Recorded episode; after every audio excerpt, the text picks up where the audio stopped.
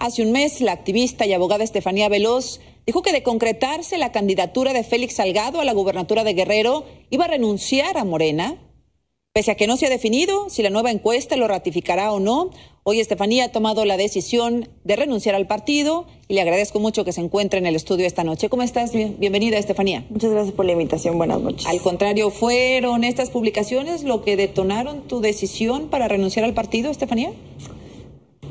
Sí es la falta de reconocer y de confrontar las acusaciones que se le hacen, porque creo que no lo ha hecho. Tú misma has tenido a una de sus víctimas aquí, quien ha dicho que lo que la confrontara si es que este hecho no es verdad y no lo ha hecho, pero sí ha hecho estas cosas.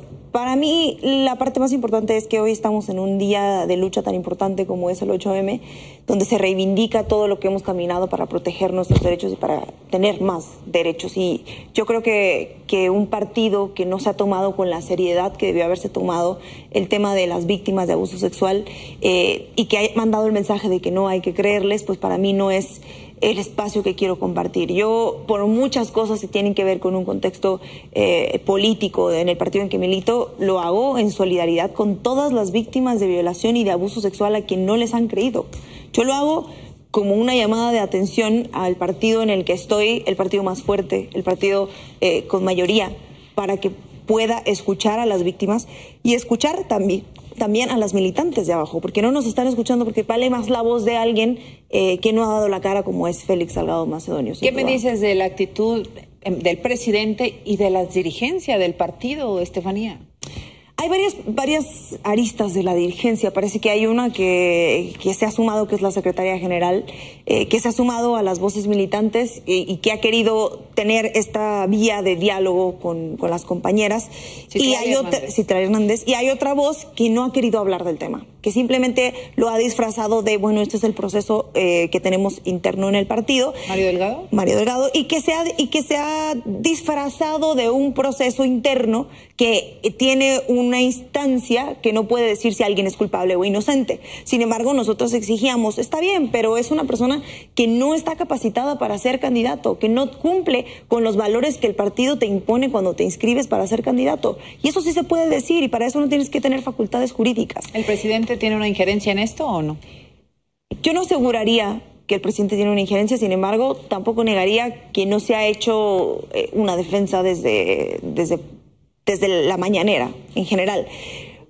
Y, eso no me parece que sea lo más importante, sino eh, hay un partido construido con mayoría, un partido con instancias, y un ese partido ha sido el que le ha fallado a, las, a las, mujeres en escucharles. Y en hoy, eh, contraviniendo todo, dejando a un candidato que a todas luces no le conviene ni al partido, ni a las compañeras, ni hoy a las mujeres de México, y sobre todo me parece una confrontación directa con el, con el movimiento feminista, sin duda. Morena no es un partido feminista, Estefanía. No, definitivamente no. Un partido que no le cree a las víctimas no, no es un partido feminista. ¿No te adelantaste a la renuncia? Lo pensé, lo pensé mucho tiempo y al contrario, me esperé a que el proceso tomara su, su cauce y me esperé a agotar todas las instancias. Sin embargo, parece que al final ya lo que querían era dejar que pasara el 8M y después ya no cuestionarse si se quedaba o no, como si el furor de, del feminismo y de la exigencia para que se escuche a las víctimas se pasara después de un día y fuera un tema de nada más. Una estrategia unas política 24 dejar pasar el 8M. Y si no lo es, por lo menos parece, y no hagas cosas buenas que parezcan malas. Y, la verdad es que a mí me parece que hasta hoy eh, dejaron claro que no les interesaba las voces de las mujeres y por eso no tomaron una decisión ayer. Nosotras todavía el sábado lanzamos junto con otras compañeras, entre esas senadoras, compañeras que fundaron el partido, un mensaje de que él mismo tomara la decisión de bajarse de la candidatura porque sabíamos que venía el 8M, porque sabíamos que las mujeres estaban enojadas, porque sabíamos que las víctimas iban a marchar hasta enfrente, víctimas como las víctimas de Félix Salgado Macedonio, y, y creo que ahí pues tomé una decisión basándome en, en eso, ¿no? ¿Pero eso lo renunciaste tú? Sí, porque hay un tema también, muchas mujeres no están afiliadas. Y ese es un tema importante que hay que recalcar. Yo sí estoy afiliada y estoy afiliada desde hace un buen tiempo ya. Muchas mujeres son pues simpatizantes y no, no se irían de manera formal, pero claro que muchas han manifestado su, su desacuerdo con esto y se han ido alejando del partido si es que eran personas que, que eran afines a él, ¿no? Tú, Estefanía, fuiste una férrea defensora de Morena, de la 4T, del presidente férrea, dura, muy criticada a veces, muy señalada. ¿Hoy estás decepcionada?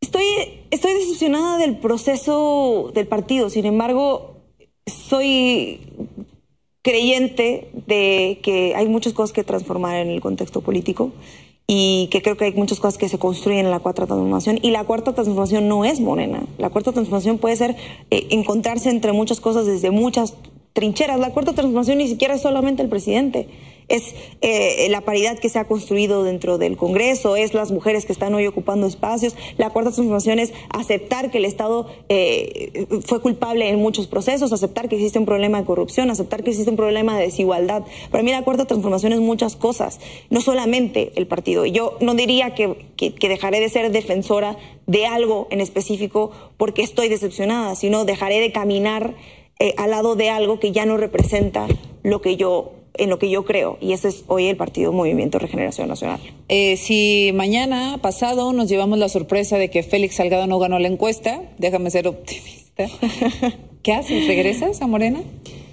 No, no es así de fácil. Eh, Morena tendría que cambiar no solo el caso de Félix, venimos de un proceso eh, que tiene que ver con Porfirio Muñoz Ledo, que sigue ahí, venimos de Pedro Salmerones, venimos de no aceptar que existe un problema en el que no se escucha a la militancia, en el que las quejas de abuso y de acoso no están teniendo un cauce, venimos de un proceso que no, en, un partido que no tiene un proceso para reconocer los, los derechos políticos de las mujeres y tener un esquema o unas herramientas de protección de los derechos políticos de las mujeres que militan. Entonces Morena no solamente tendría que bajar un candidato, porque quisiera dejar claro eso, no se trata solamente de él, se trata de él, de, las víctimas de abuso sexual, pero también se trata de un partido que falló en proteger a su militancia y en escucharle, y tendría que modificar muchísimas cosas para que, para que esto cambiara y por supuesto si un día Morena representa en realidad un partido de izquierda, feminista, eh, transversal, pues lo podría considerar, yo no lo veo viable, pero...